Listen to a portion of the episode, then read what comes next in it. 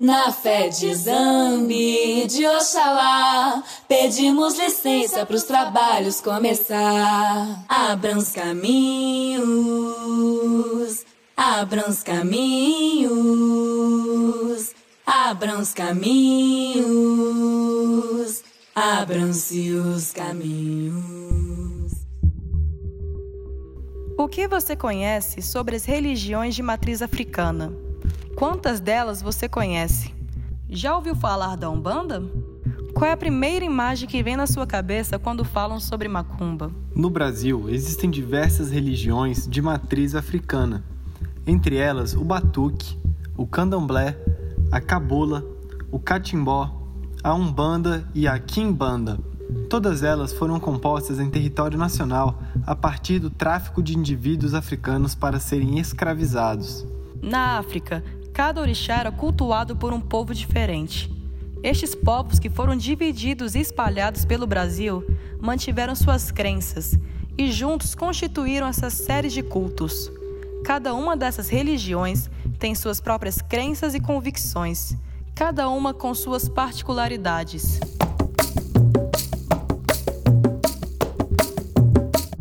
Vamos dedicar o programa de hoje para falar de uma dessas religiões, a Umbanda.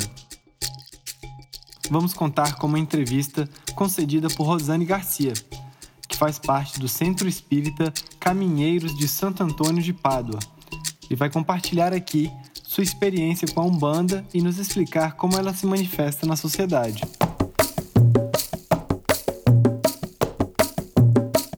Eu sou descendente de uma família que é, é que a origem dela é no antigo Dalmé, atualmente Benin. Então, já existe uma tradição de, de afro-religiosidade, que é minha bisavó foi sequestrada em África e trazida como escrava para o Brasil ainda criança. Esses ritos continuaram aqui, né, uh, no Brasil.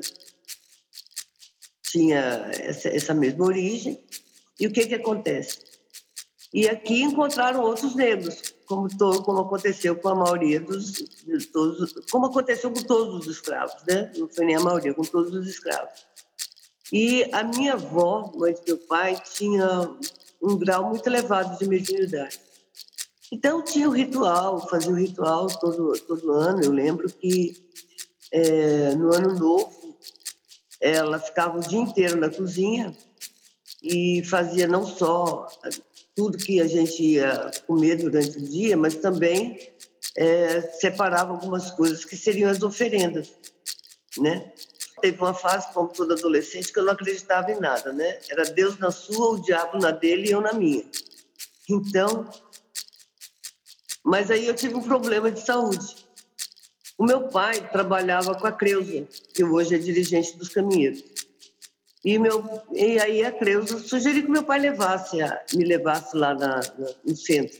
Eu uma vez, meu pai, eu não acreditei, mas no, isso foi numa quarta-feira. No sábado, a dona Antônia fez contato e pediu que eu fosse para lá para ajudar a vender, ficar um pouco na secretaria, ajudar a vender o cachorro-quente Aí tá, eu fui. E a partir desse cachorro quente, dessa secretaria, eu fui ficando, ficando e nunca mais saí.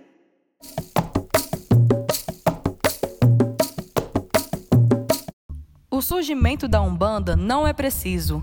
Desde o século XVI, existem evidências de sincretismos das religiões cultuadas pelos negros africanos escravizados, com os rituais indígenas e a crença católica dos colonizadores europeus. Estudos indicam que o surgimento da Umbanda, enquanto religião, foi um produto direto das transformações sociais e culturais decorridas pelo movimento urbano e industrial nas capitais do Brasil entre os séculos 19 e 20. Existem várias histórias sobre a origem da religião, mas a mais conhecida é a de que um jovem chamado Zélio de Moraes, que sofria de uma paralisia e que, mesmo com a ajuda de médicos, não conseguia ser curado. Olha, a Umbanda é um espaço bastante eclético, né? Não só porque ela acolhe qualquer pessoa de qualquer prática de fé, mas também porque de, depois de que o, o Zélio anunciou a Umbanda, é, há cento e poucos anos, em 16 de novembro de 1908. O que, que aconteceu de lá para cá? É, a Umbanda ele levou 10 anos para liberar os seus médios, aqueles que foram é, criados na casa dele, para que abrissem outras casas, que era a ideia de fazer propagar essa prática de fé. Então, cada um foi para um lugar, né? Cada pessoa foi para um lugar e novos ingredientes, outros elementos entraram na Umbanda.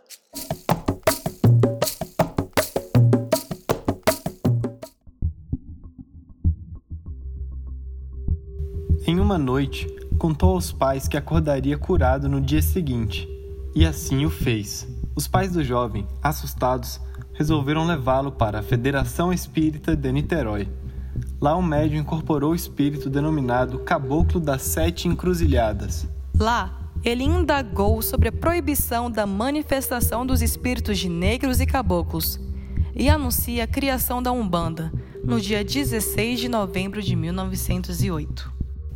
Já no dia seguinte, fundou a primeira tenda de Umbanda do Brasil, chamada de Tenda Espírita Nossa Senhora da Piedade.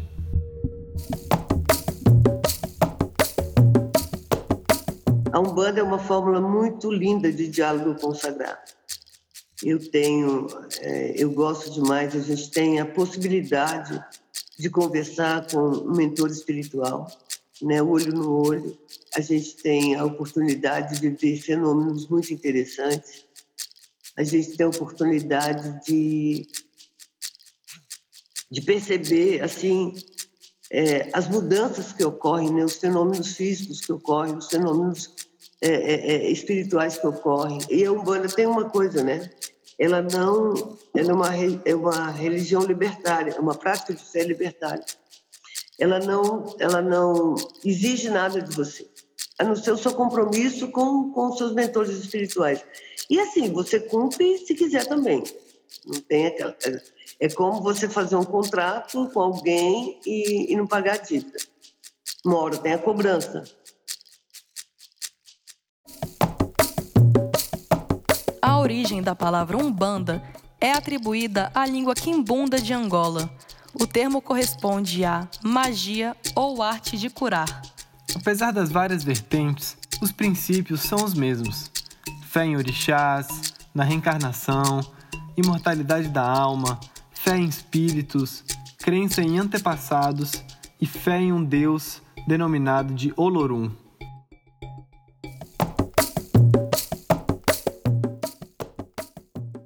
Eu tenho que respeitar toda e qualquer entidade que venha, né? Porque ela está fazendo uma gentileza, ela está vindo para esse plano material nos orientar, nos dar ensinamento, nos, é, nos alertar sobre possibilidades que não sempre, que nem sempre são favoráveis a gente. Dó. A volta do mundo é grande, os seus poderes são maiores. Refletindo a luz divina, com todo o seu esplendor. É no reino de Oxalá, aonde há paz e amor. Você acabou de ouvir a canção de Umbanda, muito conhecida entre seus adeptos. O hino foi criado em 1961 por José Manuel Alves e Dalmo da Trindade Reis.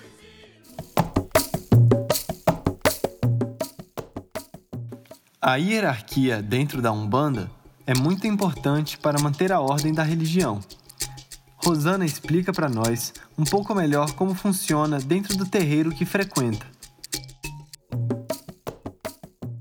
Nos caminheiros, você tem uma hierarquia, sim. Você tem a dirigente, você tem o guia-chefe, o nome já diz tudo, é o chefe, é, o, é quem manda, é quem dá a palavra final. E você tem os, todos os outros é, médios, e aí você tem um pouco de, de. É mais velho, né? As pessoas que são mais velhas. Não que a palavra do novo, do recém-chegado, não tenha valor, tem sim.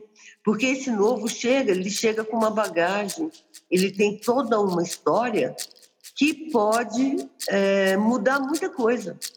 Ele pode trazer na bagagem dele uma experiência sobre a qual ninguém havia refletido ainda ou experimentado. E isso pode fazer muita diferença. Nas casas de matriz africana, essa hierarquia ela é muito clara por meio dos cargos, né? É, você tem o, o, o, dirigente e você tem as outras pessoas que têm cargos na casa. É, por exemplo, na Angola você tem as mametos, você tem é, os ogãs, que são os que puxam, que fazem, puxam os pontos das toadas, e que é muito importante, eles, eles estão fazendo a saudação aos orixás, dentro daqui, traduzindo em canto as virtudes, as bondades desses orixás. Eu compreendo todas as religiões de matriz africana como espaços muito interessantes de, de, de diálogo consagrado. É, e quando eu falo isso, eu não falo só da Umbanda, eu falo também das outras, das outras nações, né? É, Angola, Jeje, Queto, é, Yorubá, o que for. Eu acho que são espaços muito interessantes em que você revive, você convive com a tua ancestralidade. A Umbanda, muitas vezes, é confundida com outra religião de matriz africana, o candomblé. Realmente, elas apresentam similaridades. O culto aos orixás, a tradição repassada pela oralidade, o uso de instrumentos como o atabaque e a força inegável de seus praticantes. Por isso, separamos alguns pontos para ajudar a diferenciá-las. É importante esclarecer que, como em qualquer outra religião, as práticas costumam apresentar particularidades conforme a casa, a igreja, o templo, o centro, o terreiro ou qualquer outro nome que se dê ao local da prática. O que é dito aqui não é verdade absoluta, mas uma visão geral que conseguimos por meio de pesquisas. A primeira diferença é quanto ao sincretismo religioso. A Umbanda se utiliza dos conhecimentos advindos de outras religiões em suas práticas e apresenta tremendo respeito por elas. Catolicismo, Espiritismo, cultos indígenas, candomblé, xamanismo, entre outros, podem ser fontes riquíssimas para as práticas. Um exemplo seria a presença das imagens de Jesus Cristo, São Jorge e Santa Bárbara e alguns terreiros, que equivalem respectivamente aos orixás Oxalá, Ogum e Ansan. Já para o candomblé, por buscar preservar os rituais e os costumes ensinados pelos ancestrais nas diferentes regiões da África, o sincretismo não é algo tão interessante em suas práticas. O segundo ponto é sobre a iniciação. No candomblé, para pertencer verdadeiramente à religião, é necessário passar por um processo rígido de iniciação. Na Umbanda, participar dos rituais com frequência e disposição já te permite fazer parte da religião, com o devido comprometimento. Outra diferença interessante é a forma como cada um oferece auxílio aos que procuram. Enquanto na Umbanda a orientação é passada pela entidade que se manifesta no médium, no candomblé a orientação é feita por meio de um oráculo. O mais conhecido é o jogo de búzios, pelo qual o orixá passa seus aconselhamentos e orientações. A nossa convidada, Rosana, trouxe suas contribuições e observações para esclarecer mais sobre essas diferenças. O que, que faz diferente a Umbanda das outras práticas, fundamentalmente, né?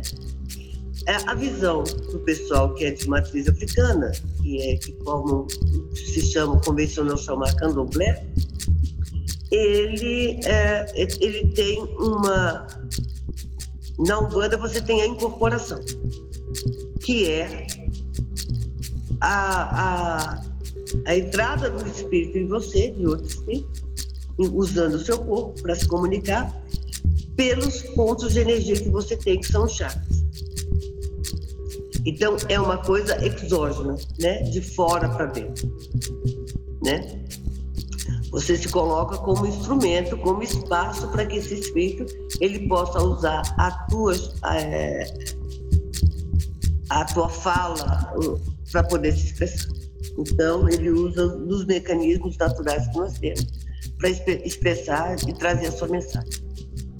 Nas religiões, nas outras religiões de matriz africana que se convencionou chamar de candomblé, essa manifestação se dá de dentro para fora. É essa energia que você tem que se expressa através de você. Então é uma coisa endógena, né? É de dentro para fora. Essa é a, é a diferença.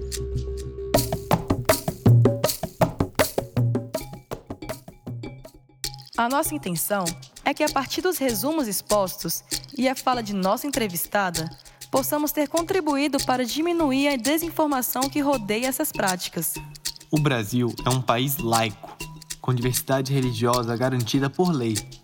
Em 2016, a religião foi considerada como patrimônio imaterial do Instituto Rio Patrimônio da Humanidade. Abraçar e respeitar as religiões de matrizes africanos é abraçar a diversidade. Nós não temos, na nossa prática de fé, não cabe dentro do terreiro a homofobia, a misoginia. Não cabe. Então é isso. Então a gente precisa ter serenidade, a gente precisa ter uma visão, alargar as nossas visões e compreender que é nas diferenças que a gente cria coisas diferentes e melhores. É a soma das diferenças que dá isso é, basta que a gente chegue com o coração aberto, com a mente aberta, para compreender que essas diferenças podem e são necessárias para o nosso crescimento.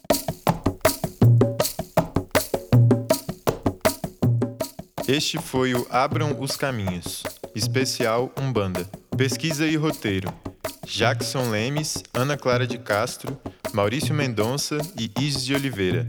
Entrevista: Daniela Falcão. Locução: André Duarte e Isis de Oliveira. Edição: André Duarte. Orientação: Professor Elton Bruno Pinheiro. Monitoria: Davi Silva e Rafael Milhomens. Agradecimentos: Rubens de Souza e Rosane Garcia.